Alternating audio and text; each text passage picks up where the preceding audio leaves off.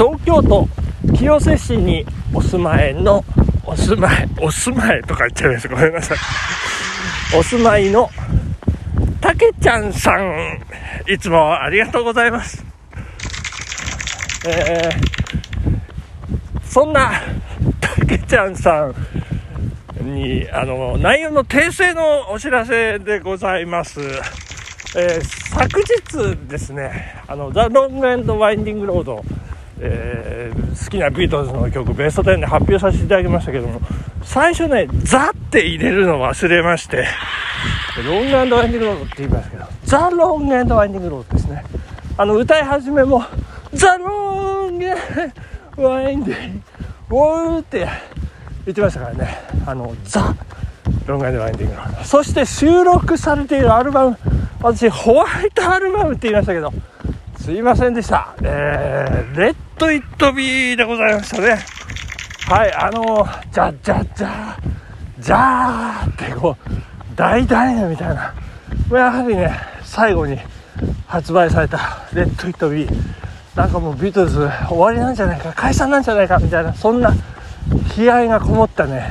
じゃんじゃんじゃんだったんじゃないかなというふうに思っておりますけど。はいはい。ということでね、えー、冒頭。訂正の連絡。清瀬にお住まいのたけちゃんさんにお届けさせていただきましたけれども、えー、今朝はですね、えー、なとっても気温マイナス1度なんですけど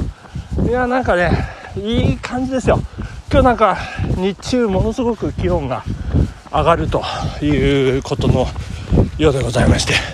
えー、期待してねどうしようかな。もうすでに私あのタイツは脱いでるんですけれども。長袖のねユニクロの何て言ったかなあとヒートテック。長袖も今日脱いじゃおうかなっていうねどうしようかっていうところでございます。はい期待しましょう。春です春です、えー、そして、えー、世界に目を向けますと世界情勢。いや厳しいですよね。もう本当にウクライナがねもうなんかかわいそうと言っちゃいけないんですけどなんか完全と立ち向かって、えー、ねあのロシアからの物資受け取り拒否ですとかもう市民挙げてなんか対抗してるともう国を挙げて戦っているというなんかあのまあ、変な意味じゃないんですけどかつてのね日本の姿えー、遠く鎌倉時代モンゴルに攻められた頃とかですね、えー、あとは対米戦争ですよね、えー、太平洋戦争の末期ですとかもう国民挙げてもうなんか戦ってると。もうもうやるしかないじゃないというようなそんな感じが伝わってまいりますけれども。まあ、昨日私仕事でね仕事をしてましてですね。あの仕事もするんですけど、えー、あの警察官の人が、え調書をね作る時取り調べをしてねそれをこう書面化する、えー、時に、まあ、どのような書き方をすると後半にえ強いものになるか後半に頼るかというようなそんな内容の本なんですけれども、えーまあ、あの扱ってる事件がまあ、脅迫と暴行となんかそんな少年がね、えー、そんなような 事件を起こすわけですけれども、まあ、A がねもう相手を威風せしめて、えー、もうこのままじゃ大変なことになるというふうに相手に思わせて、まあ、その威力を持って金品をせしめるというようなそんな状況もうその B 少年はもうそうせざるを得ないような状況に追い込まれる、まあ、その状況をもう書面でね、えー、もう事細かに説明というかですね描き出すわけなんですけれども、まあ、そんな内容を見るにつけまあ今のロシアと一緒じゃないかっていうねそんななんかもううわひどいなというね。まあひどいって一言で言いますけどこれ何がひどいってねこんな小さな国の少年の事件まあこれやっぱりこう例に挙げるということはそういう事象があるから例に上がるわけで、えー、こんな小さい国のね、えー、まあ、少年ですよ。それがまあ2000円3000円数千円ですよ。その金品をせしめる。そういう悪事に対しても法にのっとって、えー、厳正な手続きを踏んで、えー、ねまあ、後半、まあ、少年事件はちょっと待ってください。後半にはいかないのかな。ちょちょっとその辺のね火災とかねその辺の,、えー、あの細かいところの説明ができなくてすいません。あの ということなんですけれども。こんなしっかりやって、まあ、要はしっかりやってるわけですよ。それなのにもう国としてそのやってるわけですよ。暴力としかも相手を威風させて。で何かをせしめると。いう国単位で、まあ、国際法に反する、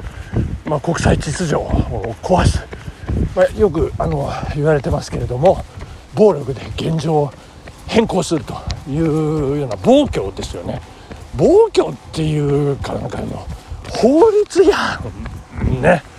いやもうそれはもう国際社会は本当にもう厳正にねもう毅然と、えー、対応していかなければいけないというふうに思っておりますけれども、えー、まあ着々とね、あのまあ、経済制裁ですとか、あのロシア国内にもね影響が出始めて、まあ、SNS に触れられる若者もかなりもう気づいている。そしてあのテレビ国営放送しか見ない、えー、年齢層ね上の人たちもなんかもうあの物価の上昇ですとかこれはちょっと普通じゃないぞというふうに気づき始めもうなんか昨日のコメンテーターでちょっとごめんなさい忘れましたけど大学の先生がね、えー、言ってましたもうプーチン政権はもう持たない持たないと私は思いますとあのはっきりおっしゃってましたからね。いやもうそんなことで国際社会のこの団結、えー、その法をを守る、ね、秩序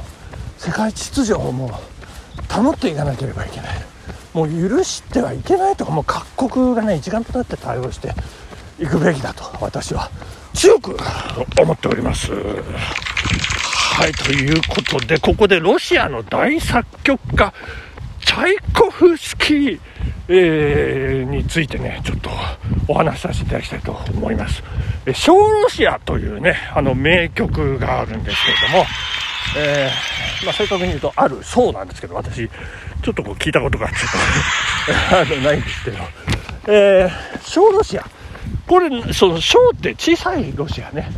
これはあのウクライナのことなんだそうでございまして、えー、これはねあのギリシャかつてギリシャが、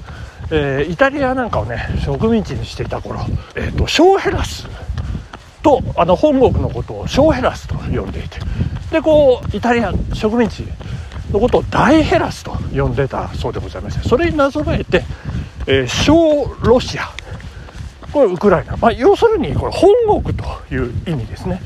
で、えー、そのもともとそのキエフを中心としたね、あのー、まあ、高い文化を有している、え国だったと。でそれが先ほど私ちょっと触れましたけどモンゴルに攻められて滅ぼされてしまうわけですよね。でキエフの人々はこうモスクワの方へねこう逃げていく。そして、えー、モンゴルのね政権ともううまくうまくこうやりながらまあ腰を低くねなんとか上手に、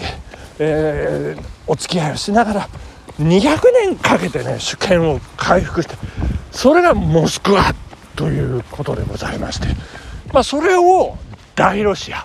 まあ、要するに植民地みたいなこう開けた土地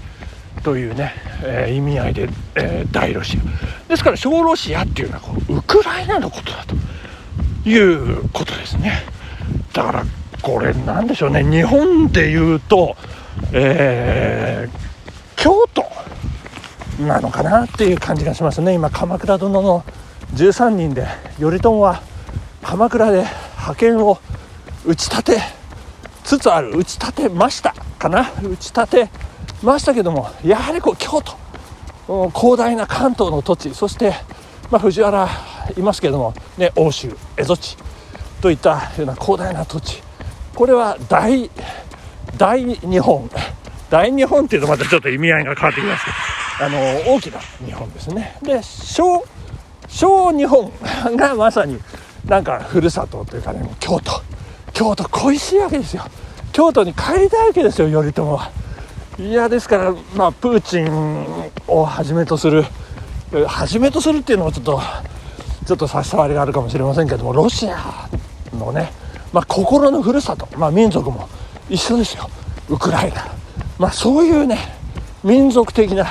まあ、歴史もあり、そういう位置関係にある。まあ、ただ、それをね、力で奪うっていうのはね、ダメなんじゃないかと